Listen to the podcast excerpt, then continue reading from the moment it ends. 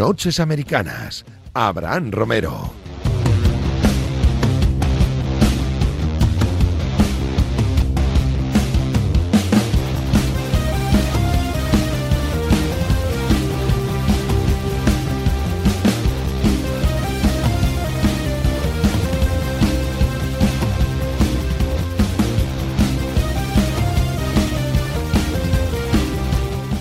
Semana en la NFL, aquí en Noches Americanas, segunda parte de este programa. Ya sabes que si nos quieres seguir a través de las redes sociales, en arroba Noches Americanas, en Twitter, Facebook, Instagram, eh, YouTube, Evox, Spotify, iTunes, donde quieras, eh, donde te apetezca, nos sigues en, lo dicho, Noches Americanas, arroba Noches Americanas. Eh, Álvaro Rodríguez, ¿qué tal? Buenas noches, buenos días, buenas tardes.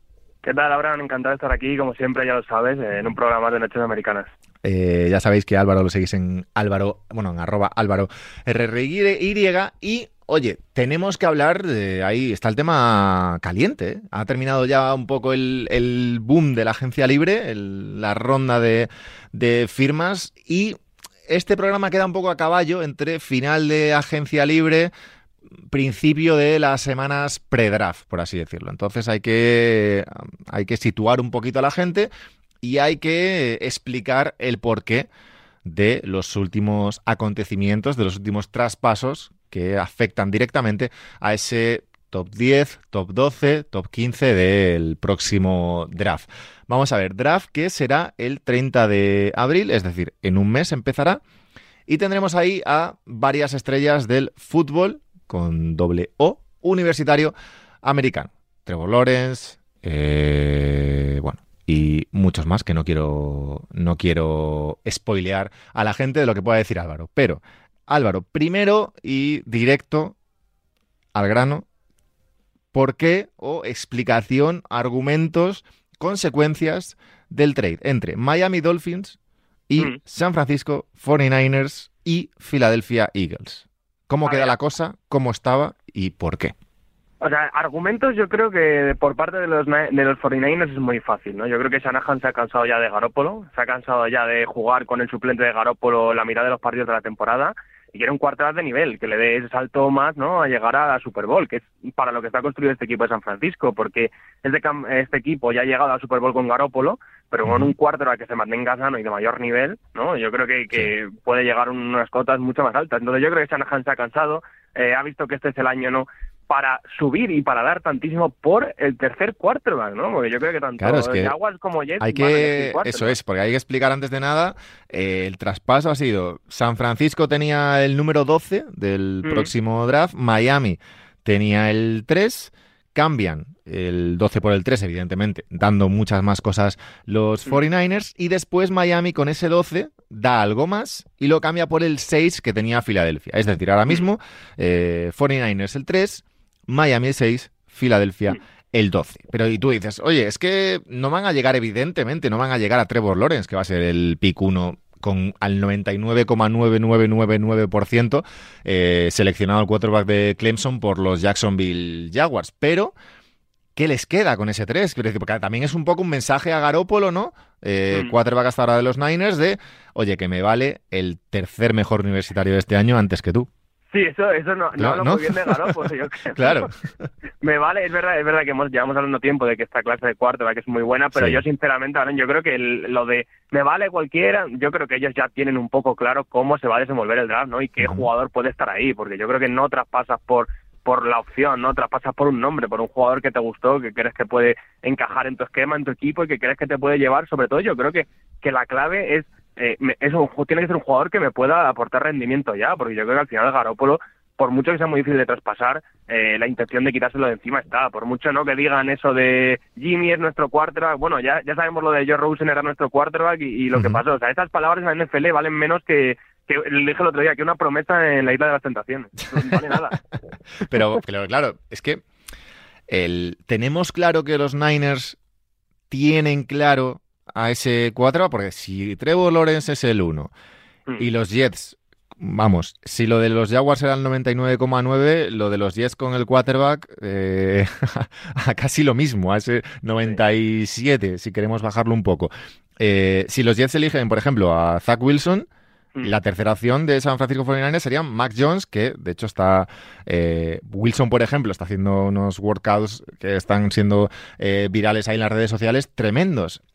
Eh, ¿Tienen claro los Niners que Zach Wilson se va a los Jets y ellos se pueden quedar con Mac Jones. ¿Es, ¿Es, Mac Jones su prioridad o les queda alguna opción por ahí como Justin Fields? Porque al final los escalones de, de, quarterbacks eh, hay cierta diferencia. Evidentemente, Trevor Lawrence el uno, yo diría, y luego puede haber dudas, ¿no? ¿O no? Sí, sí, sí. Yo creo que luego ya es un poco el tipo de jugador que elijas. Yo creo que eh, premiar un poco a lo mejor lo que te pueda dar el primer año con respecto a lo que puede ser en el futuro. Pero yo creo que la conexión no entre Robert Sale, que era ex coordinador defensivo de los Niners, que ahora mismo es head coach de los Jets, está ahí. Yo creo que algo tienen que saber. Obviamente eh, mm, Sale y, la gerencia de los Jets no va a ser tan tontos ¿no? como para destapar sus cartas pero yo creo que algo sabe Shanahan porque no, yo no creo que traspases por la opción, yo creo que más o menos tienen claro que jugadores. A mí me extrañaría mucho que fuese Mac Jones porque Mac Jones me recuerda muchísimo a Garópolo, ¿no? y yo creo que, que Shanahan está harto de, los Garópolos. Yo creo que Shanahan quiere un tío que eh, le pueda dar esos pases que, que te salven los partidos, ¿no? A, los Holmes, a los jugadores, a los Rodgers. Yo creo que, que Shanahan ha visto lo que se puede hacer eh, con Rodgers en un esquema parecido al suyo, pero con un quarterback determinante, ¿no? Y que cuando el esquema no salga y que cuando la jugada no está ahí, él puede improvisar y, salir de los problemas. Y, luego también yo creo que quiere abrir el juego de carrera con el quarterback, que, que ya lo hacía en, Washington, y yo creo que, es otra de las cosas que quiere. Así que me extrañaría mucho que fuese Mike Jones. Yo creo que va a ser Justin Fields, el cuarto de Ohio State, que también es un talentazo. Claro, sin embargo, eh, aquí un periodista, Daniel Jeremía de NFL Network, eh, explica que sí que van a utilizar esa tercera elección porque sabían que, caería hasta ahí Mac Jones. Entonces, cierto, cierto debate, no sé, a Zach Wilson, por ejemplo, lo comparan mucho con Aaron Rodgers, es verdad que son comparaciones, pues como, como mm. quien oye llover a veces un poquito, pero claro, eh, realmente hay cinco quarterbacks universitarios, ¿no? Que pueden salir de primera ronda este año. Mm. Trevor Lawrence, ya lo comentamos, eh, Zach Wilson, eh, Mike Jones, Justin Fields y Trey Lance, pero claro, dentro de esos cinco, yo creo el escalón, los escalones, ¿cuál sería? Evidentemente, Trevor Lawrence muy arriba, ¿no? Con bastante distancia. Yo para mí sería Trevor Lawrence muy arriba y luego yo en el, mismo, en el siguiente escalón pondría a Justin Fields, el segundo, y luego en el tercero pondría a Zach Wilson y a Trey Lance. Yo creo que los dos, porque Trey Lance sí que es verdad que, que tiene mucho upside, no es de esos jugadores que dice, joder, lo que podría llegar a ser, hmm. pero también viene de una división muy menor donde ha jugado contra, contra chavales que en dos años van a estar eh, reponiendo en un supermercado, ¿no? No jugando en NFL y adaptar a la velocidad NFL es muy complicado. Justin Fields, eh, Ohio State, mm. eh, Zach Wilson, BU, Mac Jones, Alabama. Eh, bueno, además, claro, esto también deja un mensaje, quitando un poco el tema 49ers, de, el mensaje de, San Francisco es, oye, Garópolo, nos vale el tercero de, este draft, eso está claro. Y el mensaje de Miami es, oye, Tua, eh, te queremos y eres tú el, eh, el hombre a seguir de aquí en, años, ¿no? Porque al final cambian el 3, que era un poco la elección de este año de, de un 4 prácticamente, por el 6, que ya te da más opciones. Eso es, sí, yo creo que en el 3 ellos han visto, se han aprovechado también un poco del mercado, ¿no? Hay mucha gente que quiere subir, hay mucha gente que nos va a pagar una burrada, ¿no? Y nosotros al final tenemos que seguir construyendo, porque lo que han ganado son elecciones para años próximos, ¿no? Para años venideros y subir, manejarse en el draft y sobre todo sumar jugadores jóvenes y con contratos baratos. Pero luego han dicho, no me voy a ir al 12 porque en el 12 a lo mejor no está ese receptor número uno que necesita Tua para, para hacer este equipo, eh, pues un equipo de playoff, un equipo que pueda dar guerra en ataque, ¿no? que es lo que le ha faltado este año. Entonces vamos a subir de nuevo al 6 y vamos a asegurarnos al segundo o al mejor receptor de esta clase, ¿no?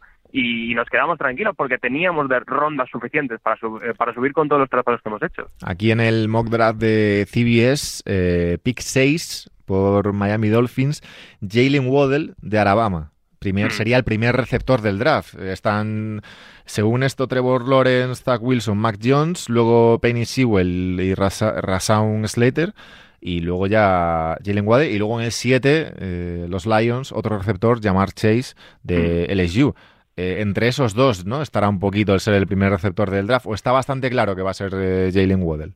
No, yo creo que estarán esos dos porque Yamar Chase no jugó el año pasado, ¿no? Se hizo un 2019 muy muy bueno donde ganó el campeonato nacional con Burro, que era de la misma universidad, de LSU, y este año dijo que con todo lo del COVID y demás se borraba, que él no jugaba y Jalen Waddell, sin embargo, sí que ha jugado, pero se lesionó, ¿no? Y acabó el año lesionado también. O sea que hay dudas. Yo creo que hay dudas. Los dos son muy buenos, muy muy distintos, porque eh, Jamar Chase es un, tío que le tiras una nevera y te la baja. O sea, da igual. Es, es bajito, pero pelea arriba como, como si midiese, midiese dos metros. Y Jalen Waddell, sin embargo, es la bala, ¿no? El tío que va a correr rapidísimo, que si corriese las 40 yardas estaría cerca del récord y que, y que va a estirar el ataque, ¿no? Entonces son distintos y yo creo que, que todavía no hay claro el número uno. Yo creo que puede salir cualquiera.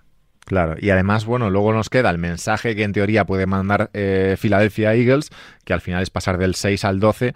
En el 6, lo hemos dicho, tenían, bueno, bastante claro un receptor, pero pasan al 12 como queriendo decir, bueno, quizá eh, queremos más rondas para otros años y a lo mejor no nos surge tanto ese, ese receptor, lo cual, eh, y ahí enlazo, no sé cómo puede quedar la situación de, de DJ Arcega, que al final la gente pues aquí en España le tiene cierto, cierto cariño, ¿no?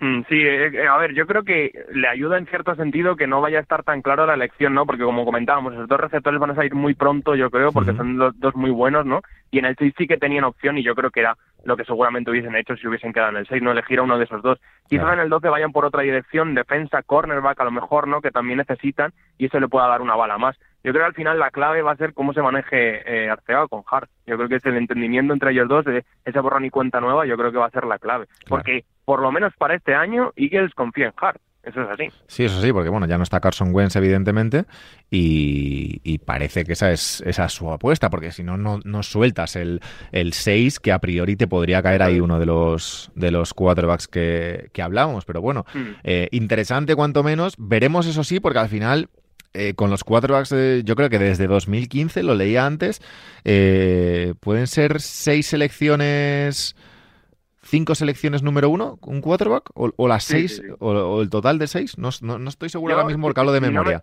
menos la de Miles Garrett con Cleveland, creo que son todas. El resto son todas. Realmente se apuesta mucho, pero luego no todos son Patrick Mahomes. Eh, hay mucho, pues, eh, Trubisky, hay mucho Wentz al final, que bueno, sí que llega lejos, pero finalmente pues estanca se estanca un poco. Así que bueno, eh, eh, complicado como siempre, complicado como siempre vaticinar qué puede pasar. Acertar complicadísimo, lo único que te da el número uno es la opción de jugártela por el que tú creas que es mejor. Ahora, de ahí a, desarrollarle y que se convierta en un buen jugador en la NFL, o sea, hace falta mucho trabajo y creo que los equipos que elijan tienen que, estar comprometidos, ¿no? Y, y, poner todo, poner receptores, poner línea, que muchas veces hablamos, pero es una de las posiciones más dependientes sobre el campo, ¿no? Y si no tienes talento a tu alrededor, por mucho que sea bueno el chaval que tienes, le van a, le van a curtir. Claro, y además, eh, bueno, sí, lo vimos de hecho, por ejemplo, el año pasado con... Con Burro. Con Burro y con, y con Herbert. Al final, mm. Herbert novato, novato ofensivo en este caso del año. Y, y, claro, y Burro lesionado. O sea, eh, luego influyen muchas cosas, evidentemente, pero sí que parece que en cada camada, mm. por así decirlo, en cada cuatro, cinco, seis eh, quarterbacks de cada generación, hay ciertas eh, diferencias. Eh, lo vimos, creo que ahora hablo de memoria, eh, disculpadme. Josh Allen y Sam Darnold son del mismo año, si no me equivoco, del mismo draft. Y claro, evidentemente Darnold, luego llegas al, sitio que llegas y depende de, muchas cosas, evidentemente. Pero claro, años después parece más jugador Josh Allen que Sam Darnold. Sin embargo, a Darnold se le ven cosas que de hecho nuestro amigo Rubén Ibeas lo, defiende muchísimo, eh, que si llega a estar en otro contexto eh, hubiese sido totalmente diferente. Sí, que te haría preguntarte si hubiese sido al revés, ¿no? Si Darnold acaba en Bills y ellos salen, lo mismo estamos viendo la historia escrita al revés. Sí, es que, es que al final es eso, en una posición tan dependiente, ¿no? Necesitas que prácticamente todo el equipo, entrenadores, gire en torno a ellos, porque joder, también al final el cambio es muy difícil para la gente que no vea mucho fútbol americano universitario, eh, sobre todo la velocidad, yo creo, a la que juegan. Es un deporte en el que a lo mejor con suerte enfrentas a un 40% de jugadores que están en la NFL, el resto no van a hacer carrera, ¿no? Entonces el atleticismo no está ni, ni cerca, las lecturas son mucho más complicadas en la NFL, lo que proponen los coordinadores defensivos es mucho más complicado, entonces la adaptación es complicada y, necesitas que todo el equipo reme detrás tuya y sobre todo que se te pongan armas. Y yo creo que muchos equipos al final eh, eligen al quarterback el número uno, el número dos, el número tres, pero se olvidan del resto de cosas, te dicen apáñatelas con, con, con lo que tienes y, y muchas veces hay jugadores obviamente que pueden hacerlo, pero de esos te salen uno cada cinco años. Claro, es que eso te iba a decir, porque luego evidentemente hay una diferencia enorme eh, entre esos jugadores que son capaces de rendir en casi cualquier lado, en casi cualquier contexto, mm. Eh, por eso se valora, yo valoro mucho, por ejemplo, la temporada de Herbert, o, mm. en su momento, es el caso más tal, pero el, de Mahomes, por ejemplo, pues mm. que al final hacen ver que eso lo podrían hacer, no igual, evidentemente, pero, pero en casi cualquier contexto. Eh, veremos de estos cinco quién a priori puede ser ese, ese jugador, ¿no? Mm. Yo creo que al final, contexto, contexto, a lo mejor no hay ninguno, ¿no? Fuera de contexto, de que digas, eh, este tío va a triunfar sí o sí, por mucho que... Lo que pasa es que sí que veo, por ejemplo, hablabas tú de Trevor Lawrence, yo veo Trevor Lawrence hay que ser muy cafre para cargárselo. O sea, ¿Sabes qué te digo? Pues que, el entrenador ofensivo que le toque tiene que ser muy cafre para que, pensemos de Herbert en unos años que es, en, perdón, de Lorenz en unos años que es un matado, porque es muy bueno, porque físicamente es muy bueno, tiene un brazo espectacular, lleva tres años, eh, desde que tenía 18 años en la elite máxima ¿no? del fútbol americano universitario y siempre ha rendido. yo veo que es muy complicado, pero de ahí a decir que que puede triunfar en, cada sitio que le pongas, yo lo, veo, lo veo complicado. Claro. Eh, por cerrar un poco el tema draft y abrirnos ya al tema agencia libre para cerrar estos minutillos, eh, dos firmas que, que, bueno, me han llamado la atención porque son medianamente conocidos, que es eh, Sammy Watkins a Baltimore y mm. Fournette renovando con los Buccaneers. Mm, me genera dudas lo de Watkins, porque creo que hace dos, tres años eh, estaba varios escalones por encima, evidentemente, de lo que está ahora mismo, pero llega un equipo que sigue siendo candidato, que sigue siendo mm. importante y un jugador que yo creo que pueden llegar a necesitar en, en Baltimore. Sí, viene un poco de capa caída, ¿no? Como tú dices, pero buscando esa resurrección. A ver, es verdad que Baltimore es un, sitio complicado, ¿no? Porque porque Lamar Jackson todavía tiene que mejorar muchas cosas en el mm. juego de pase, pero también es verdad que con lo bien que corre, tienes muchos más espacios, ¿no? Entonces lo mismo sí que conseguimos ver esa resurrección de, Sammy Watkins en Baltimore y, lo de Fournette. A mí me parece espectacular que, que Tampa Bay haya conseguido retener a todos los jugadores y para mí vuelven a ser candidatos el año que viene, los máximos candidatos. Es el, el, bueno, los mensajes que mandábamos el otro día y los resúmenes del otro día que eran, eh, si tú me dices, ven, Tom, lo dejo todo las veces las veces que sea. Claro, es que al final es, es lo de siempre. Es que es lo de siempre. Da, da un poquito de asquito al final, pero...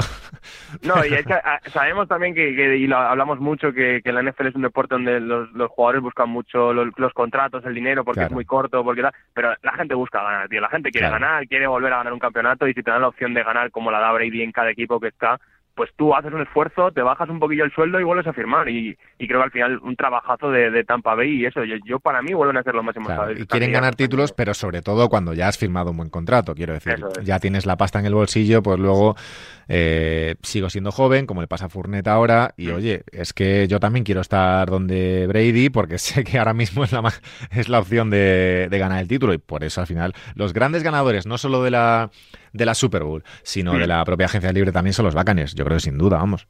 Totalmente, totalmente. Conseguir retener a todo el equipo, a todos los fichajes que tenían con, con el poco dinero que tenían y lo difícil que parecía, ¿no? El principio de la agencia libre, que ya estábamos comentando que van a perder a todo el mundo, mm, espectacular. Totalmente. Pues oye Álvaro, un verdadero placer. Eh, seguimos hablando, seguimos escuchándonos. Te llamaremos otra vez porque hay que hablar muchas cosas del, draft. Queda un mes, pero bueno, un mes da para, para cuatro programas, así que seguiremos hablando y, estamos en contacto, ¿vale, tío? Descanse esta Semana Santa, no comas muchas torrijas. lo intentaremos, lo intentaremos. Cuídate mucho, Álvaro. Un abrazo.